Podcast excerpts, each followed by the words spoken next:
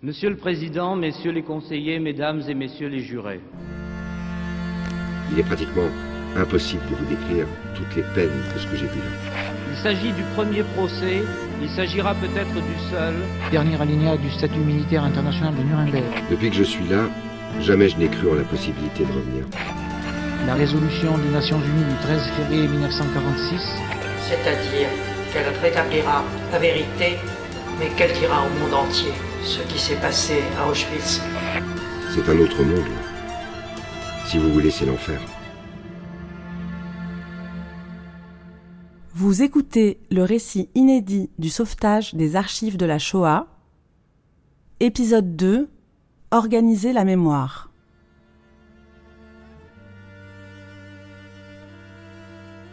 Alors que l'Europe sort de la Deuxième Guerre mondiale et commence à faire le bilan des catastrophes survenues, un groupe de juifs russes rassemblés autour du pionnier Isaac Schneerson entreprend de documenter ce qui est arrivé aux juifs de France et d'Europe, la population principalement ciblée par le régime nazi. Après s'être réunis clandestinement pendant la guerre, ils créent officiellement le CDJC en 1945, mais Isaac Schneerson, le fondateur, veut aller plus loin. Comment ce centre d'archives très artisanal devient l'un des premiers mémoriaux de l'après-guerre et prépare le terrain au mémorial de la Shoah tel que nous le connaissons aujourd'hui, c'est ce que nous vous racontons dans cet épisode.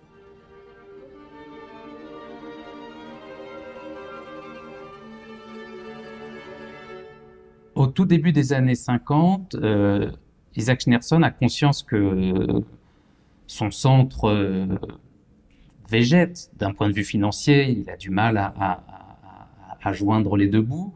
Euh, et que son œuvre n'a pas l'écho qu'elle mérite. Donc c'est une préoccupation très forte chez lui que de, de, de, de faire connaître euh, l'histoire du génocide et d'ancrer sa commémoration euh, dans l'espace public. Simon Périgot est historien et spécialiste de l'histoire des Juifs de France et des mémoires de la Shoah. C'est pour ça que, en ce début des années 50, il décide, et avec une grande ambition, de fonder un monument alors, qui permettra de commémorer les 6 millions de victimes? C'est pour ça que c'est un projet ambitieux. C'est pas un projet limité aux, victimes de France.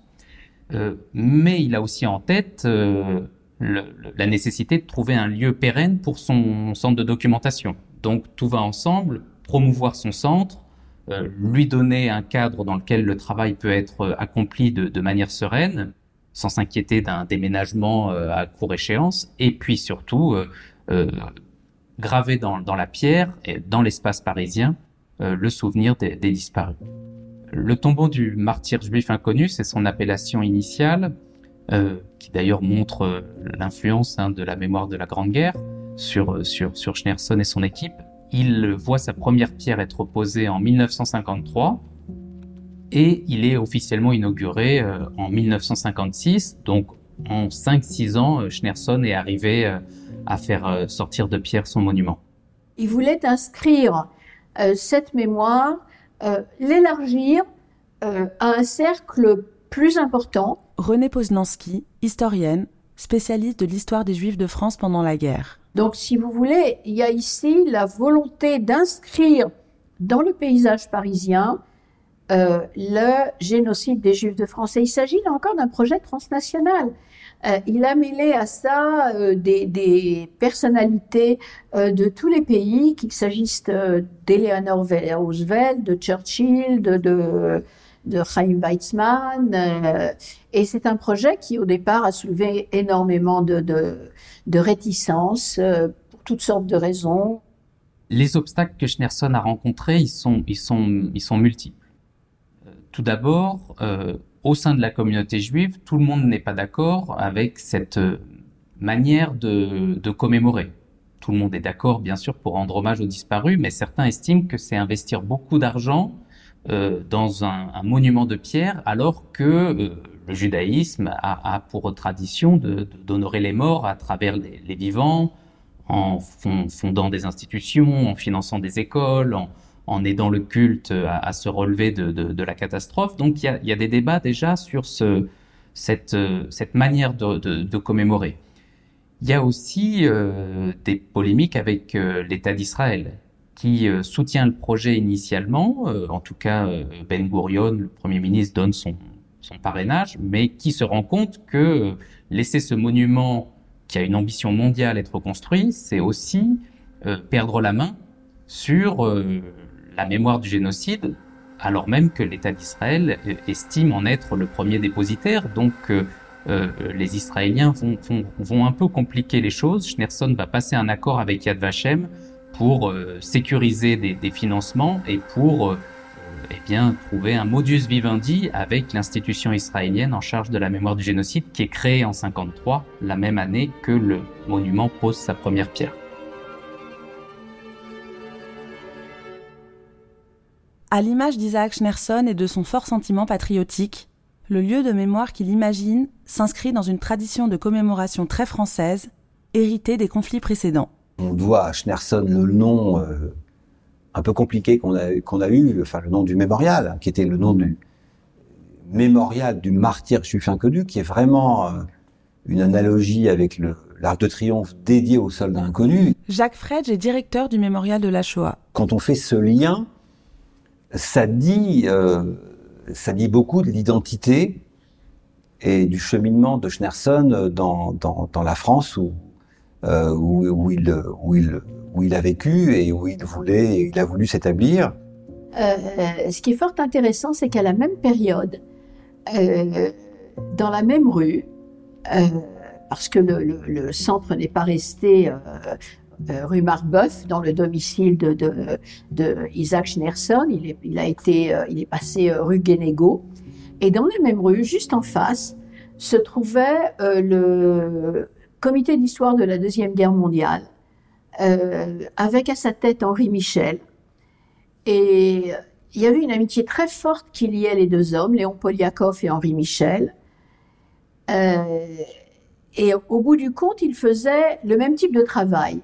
Sauf que les uns, Henri Michel, dans son euh, comité, qui était un comité d'État, qui avait été créé par l'État, qui était financé par l'État, on rassemblait, on collectait, on interviewait, euh, on écrivait euh, un nombre incalculable de documents, de, d'articles, de témoignages, tout ce que vous voulez, sur les Français pendant la guerre pas un mot sur ce qui concernait les Juifs. Et juste en face, vous aviez le CDJC qui faisait exactement la même chose sur les Juifs.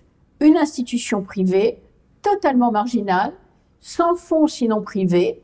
Et, et c'est très intéressant parce que on voit à quel point ça correspond euh, à ce que, à, à, en fait, un code culturel de l'époque, les Français et les Juifs faisant étant d'une certaine façon deux entités différentes. Alors la persécution des Juifs, c'était l'affaire des Juifs.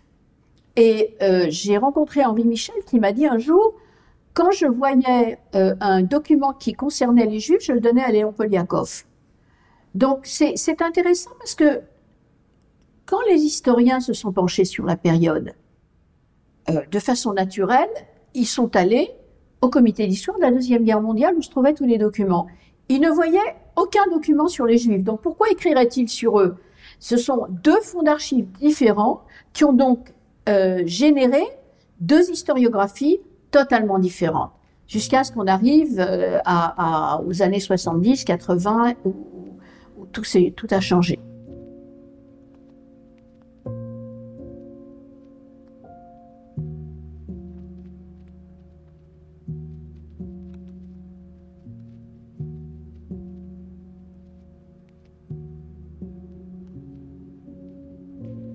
C'est un, un, un, visionnaire. Et nous, 80 ans après, on le mesure véritablement parce que, euh, vous savez, les, les, les, les lauriers euh, d'un centre d'archives se mesurent au nombre de documents originaux.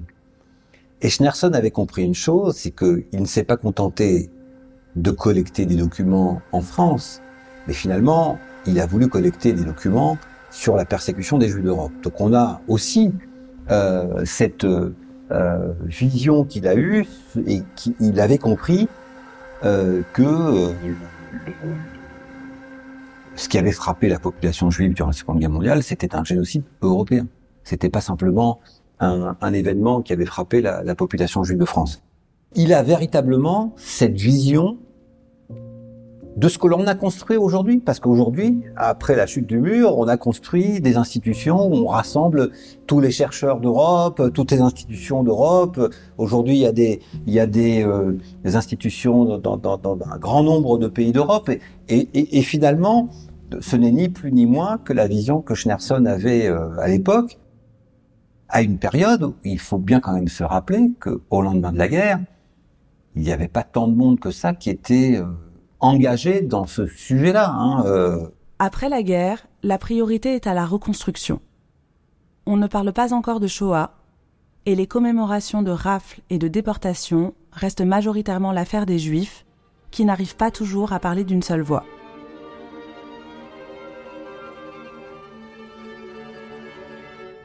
C'est un sujet politique, d'abord parce que euh, la communauté juive en France est elle-même très politisée. Euh, notamment dans le monde immigré, euh, il y a des querelles incessantes entre communistes, sionistes, bundistes, c'est-à-dire des, socialistes très attachés à la culture yiddish.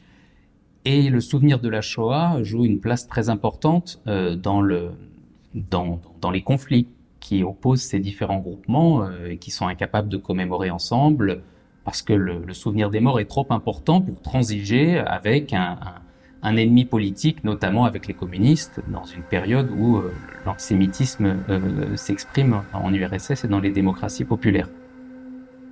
La mémoire, elle est, elle est aussi politique, euh, mais de manière peut-être moins frontale que dans une période postérieure, parce que c'est un enjeu de réintégration dans la communauté nationale. Donc, pour les, les Juifs de France, commémorer la Shoah, c'est aussi essayer de se faire une place euh, dans un grand récit national qui euh, euh, n'accorde pas une grande importance à, leur histoire particulière, même si on peut présenter les choses de manière plus nuancée. donc les, institutions juives n'ont de cesse d'avoir recours à des figures politiques, des représentants des autorités nationales ou locales, pour participer à leurs euh, initiatives commémoratives et pour, euh, à travers elles, dire l'histoire des Juifs à la collectivité nationale. Est-ce que ça porte très loin dans la société française? C'est dur à dire, mais en tout cas, euh, oui, il y a un enjeu politique pour les Juifs de France à ce que leur histoire soit dite et à ce qu'elle soit entendue. Le mémorial, c'est le seul mémorial qui existe en France quand pour la Shoah, c'est le mémorial de la Shoah, mais c'est une œuvre, une œuvre d'art. Serge Klarsfeld est avocat, historien et militant de la mémoire. C'est-à-dire, c'est une œuvre architecturale qui reflète complètement le, le, le, ce qu'a été la Shoah, c'est-à-dire ce bâtiment vertical qui contient les archives, euh, ce bâtiment, cette crypte horizontale qui rappelle la chambre à gaz, euh, euh, ce, cette rotonde avec avec tous les noms des, des principaux camps, c'est une véritable œuvre d'art. Actuellement à Lyon, par exemple, on, on cherche à a créé un, mémorial esthétique, c'est-à-dire une œuvre d'art pour exprimer ce qu'a été la Shoah. Bien, le mémorial à Paris l'exprime déjà. Et c'est très difficile de trouver une œuvre esthétique qui, rappelle euh, la Shoah dans son ensemble. Mais le, mémorial est une véritable œuvre d'art. Je pense que le, le grand moment, euh, c'est 1956, octobre 1956, l'inauguration du tombeau du martyr juif inconnu, en, présence de milliers de personnes, de dignitaires du monde entier. Euh, c'est euh, l'achèvement de, de, la du grand œuvre de Schneerson, qui était de combiner en un seul lieu une œuvre de mémoire, un lieu d'histoire et aussi une ressource pour la justice. Hein. C'est un enjeu qui est fondamental dans l'après-guerre que, que, que d'aider à ce que les victimes obtiennent justice. Donc, euh, ce moment de l'inauguration euh, euh, ouvre un nouveau chapitre tant dans l'histoire de la mémoire de la Shoah que dans l'histoire du centre de documentation qui tout d'un coup a un endroit pour sa bibliothèque, ses bureaux, ses archives et ses conditions matérielles sont pas sont, sont, sont, sont tout sauf de peu d'importance Je suis venu au CDJC avant même qu'il ne qu'il n'existe euh, ou que n'existe le mémorial, puisque je suis allé à la pose de la première pierre du mémorial en 1953. Et en 1956, je suis allé à l'inauguration du, du, mémorial. Euh, la foule euh, allait jusqu'au pont Marie. Vous pouvez vous imaginer le nombre de personnes qui, qui étaient là, des milliers de personnes. Et je suis entré au mémorial pour la première fois, je crois, en 1964. On a conservé ma fiche et elle a même été exposée. Euh, il y avait presque personne au mémorial. Il y avait très peu de visiteurs. À l'époque, les gens ne s'intéressaient pas beaucoup à ce qui n'était pas encore la Shoah. Et moi, je voulais euh, renouer le lien avec mon père, c'est-à-dire je voulais euh, reconstituer la dernière étape euh, qu'avait vécu mon père après son arrestation, c'est-à-dire euh, le séjour à Drancy et puis la déportation, comment il était parti. Et j'ai, comme je suis historien de formation, j'ai bien travaillé. Euh, j'ai retrouvé pas mal de documents sur la période entre le début du mois de d'octobre 1943 et la fin du mois d'octobre 1943 quand il a été déporté par le convoi euh, 61.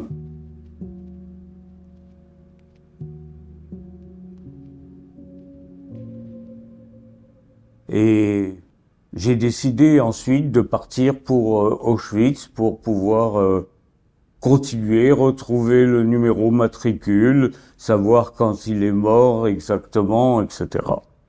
Donc j'ai fait ce voyage. Euh, à l'époque, personne ne le faisait. Donc il y avait la guerre froide, il fallait avoir des visas et, et, et personne ne s'y rendait.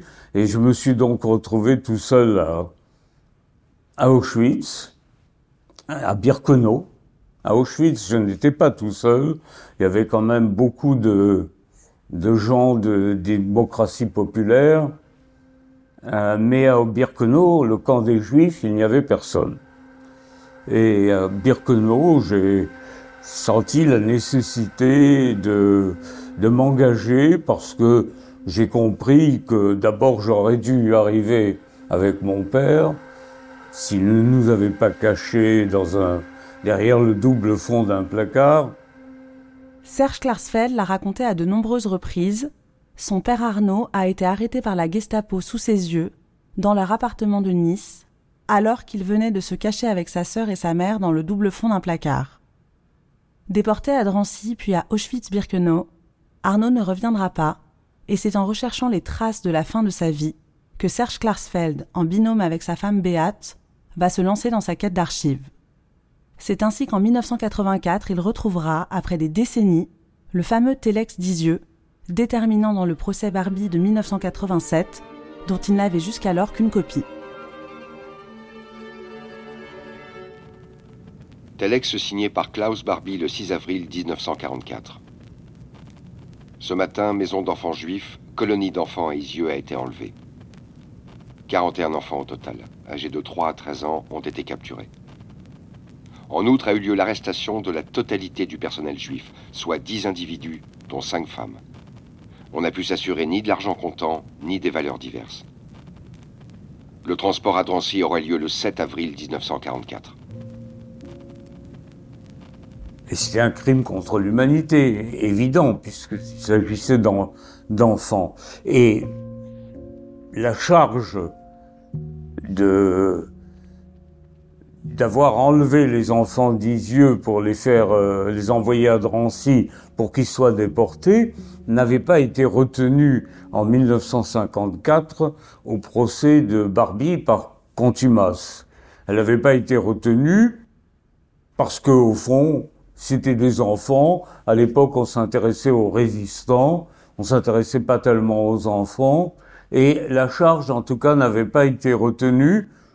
Bon, moi, j'ai vu le, procès et j'ai donc constaté que on pouvait juger à nouveau Barbie sur cette charge-là, mais on pouvait pas le juger pour tout ce qui lui avait été reproché au procès de 54. Donc, Isieux était extrêmement important et euh, il fallait retrouver ce, ce telex qui n'était pas dans les archives en tant qu'original, il n'était pas dans les archives du mémorial, il n'y avait qu'une copie. Bon, j'ai retrouvé des copies authentifiées à Nuremberg, mais des copies authentifiées à, Washington, aux archives nationales. J'en ai retrouvé une aux, aux archives du Land de, Nuremberg, du, du Bad Württemberg à, à Nuremberg, et une également aux archives euh, de la Cour internationale de justice. Donc normalement, pour un magistrat professionnel, le fait qu'il y ait eu que le Telex ait été présenté par la France à Nuremberg, qu'il ait été authentifié et qu'on a fait des copies authentifiées qui sont allées dans les trois centres, ça suffisait. Mais ça ne suffit pas pour l'opinion publique. L'opinion publique, elle veut le document authentique. Donc, euh, je suis parti à la recherche, j'étais partout, aux archives euh, ministère de la Justice, ministère des Affaires étrangères, euh, bon, archives nationales, je ne l'ai pas retrouvé. Mais j'ai fini par le retrouver après le retour de Barbie dans les caves du centre de documentation. Il y avait des dizaines de, caisses, c'était un, désordre, les caisses étaient les unes sur les autres, et la deuxième caisse, j'ai retrouvé le dossier euh, qui certainement avait été présenté par un collaborateur du mémorial au magistrat qui était en charge de l'instruction du procès de Otto Abetz, l'ambassadeur, et qui avait amené quelques documents. Et dans ces documents, il y avait le Telex d'Isieux qui était parfaitement conservé. Et euh, c'était sans doute pour montrer que quand Abetz était ambassadeur, eh bien, il y avait des crimes horribles qui se produisaient en France. Oui, j'ai considéré que c'était, euh, euh, comment dire, euh, le hasard ou, ou bien la, la, je dirais, une volonté supérieure qui m'avait guidé, voilà et la Cour peut le vérifier. Et la Cour peut vérifier également que les trois copies authentifiées sont absolument identiques à l'original qui a été retrouvé par mes soins en 1984. Est-ce que vous savez que ce, cet original est en tout point conforme aux trois non. copies authentifiées? Non. non. je ne suis pas un expert en, en écriture, non, ni en documents. Donc la seule véritable charge dont j'étais sûr qu'elle amènerait la condamnation de Barbie, c'était le Telex d'Isieux, et c'est pourquoi j'ai poussé un grand cri quand le Telex d'Isieux a circulé le jour où on s'est occupé de la rafle d'Isieux, et quand il a été entre les mains de Vergès, euh, j'ai poussé un grand cri, attention, parce que un telex, ce sont des bandes de papier qui sont collées et, il pouvait très bien, il m'avait déjà accusé d'avoir euh, falsifié le, le telex, alors bon, il fallait être très prudent. Monsieur le Président, Messieurs les conseillers, Mesdames et Messieurs les jurés, Le procès de Klaus Barbie est un procès historique. Il est le premier en France intenté pour crime contre l'humanité contre un accusé jugé en application de la loi du 26 décembre 1964, loi votée à l'unanimité par le Parlement et qui visait les crimes commis par les nazis et par leurs complices. Par ailleurs, si la Gestapo avait été une organisation criminelle absolument sans faille, même dans la débâcle, il n'y aurait eu aucun rescapé des prisons et des camps. Aucun de ces témoins qui ont déposé ici avec tant de dignité n'aurait été laissé en vie. Aucun document n'aurait été épargné du feu, tel le Telex d'Isieux que j'ai pu retrouver, et dans ce cas également, faute de témoins directs et faute de preuves documentaires, Barbie n'aurait pu être jugé. 354 et 355 du Code pénal français. Dixièmement, d'avoir en 1944, à Lyon et sur le territoire français, commis un crime contre l'humanité. En prenant part à l'exécution d'un plan concerté pour réaliser la déportation, l'asservissement et l'extermination de populations civiles. Ou des persécutions pour des motifs politiques, raciaux ou religieux, enlevant, faisant enlever, entraînant, détournant ou déplaçant par fraude ou violence, en raison de leur origine juive, des lieux où ils étaient mis par ceux à l'autorité ou à la direction desquels ils étaient soumis ou confiés, un groupe d'environ 44 mineurs appréhendés le 6 avril 1944 dans le foyer d'enfants d'Isieux, avec les circonstances que l'enlèvement, le détournement et le déplacement ont été consommés sur des mineurs de 15 ans pour 41 d'entre eux et ont été suivis de mort pour tout le groupe de 44 mineurs. Crime prévu et puni par les textes que j'ai cités précédemment.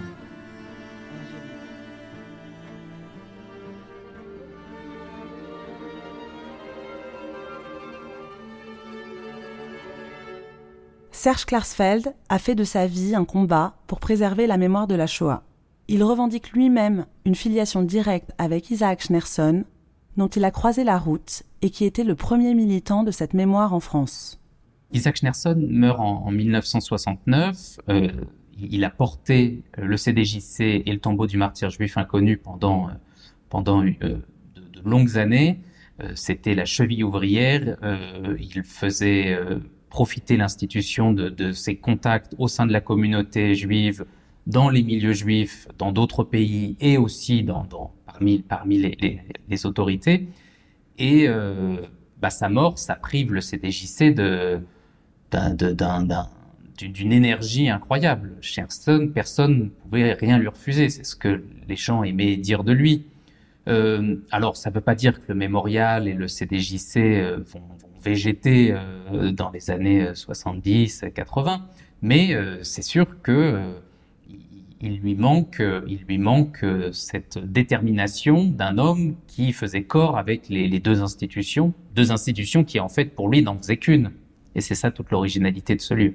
On aurait pu imaginer en effet que l'institution qui tournait essentiellement autour de la personnalité de Schneerson, on aurait pu imaginer euh, en effet qu'elle s'effondre, et euh, tous les cas, ça a été un, un choc terrible puisque Schneerson est resté dans l'institution jusqu'à ses derniers moments. Euh, C'était lui qui, qui l'animait.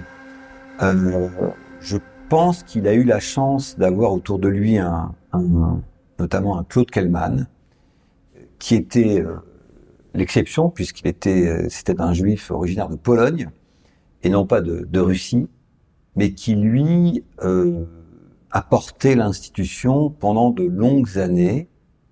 Euh, et quand je vous dis porter, c'est-à-dire que je comprends également qu'il a, euh, c'était quasiment lui qui payait les salaires des quelques personnes, la poignée de gens qui travaillaient euh, dans cette institution. Euh, et donc l'institution ne s'est pas éteinte. Mais c'est vrai que euh, il y avait toutes les chances de, de, de, de, toutes les conditions plutôt étaient réunies euh, pour faire en sorte que l'institution s'arrête après Schneerson, puisqu'il avait été l'âme euh, de, l'institution. Il en avait pensé le, développement.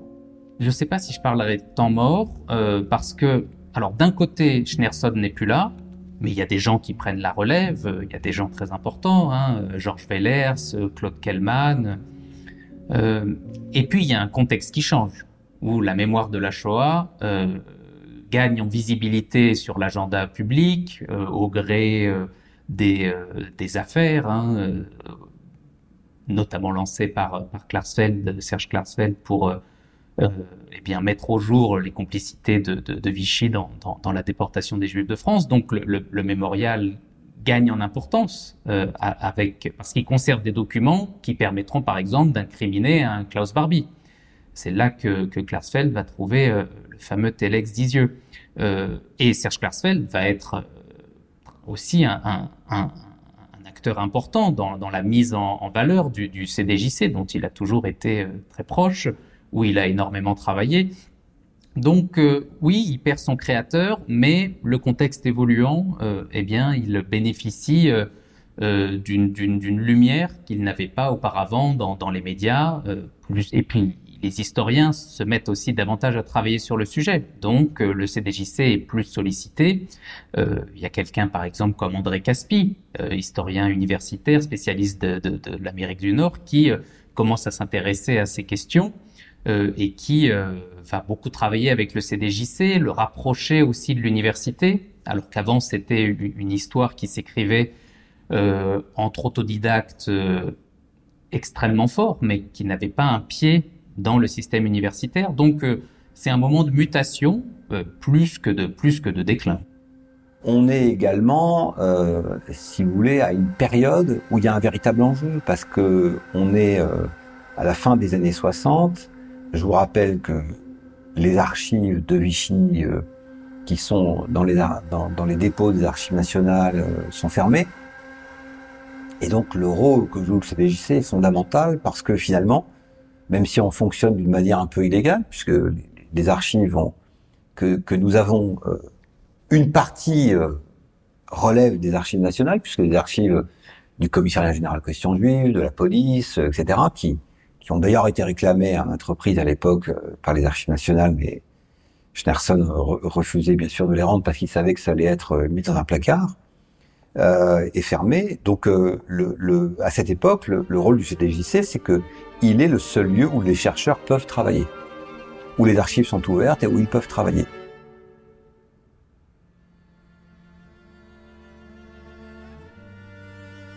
Comment le CDJC va-t-il réussir à survivre à son fondateur? À partir des années 70 et 80, l'enjeu de la mémoire de la Shoah devient une préoccupation du grand public en France et le mémorial va connaître un tournant capital. C'est ce que vous entendrez dans le dernier épisode.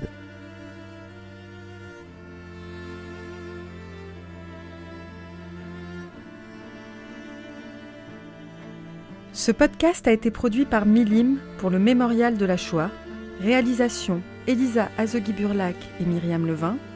Montage Elisa Azegui-Burlac. Mixage et musique Kevin O'Leary.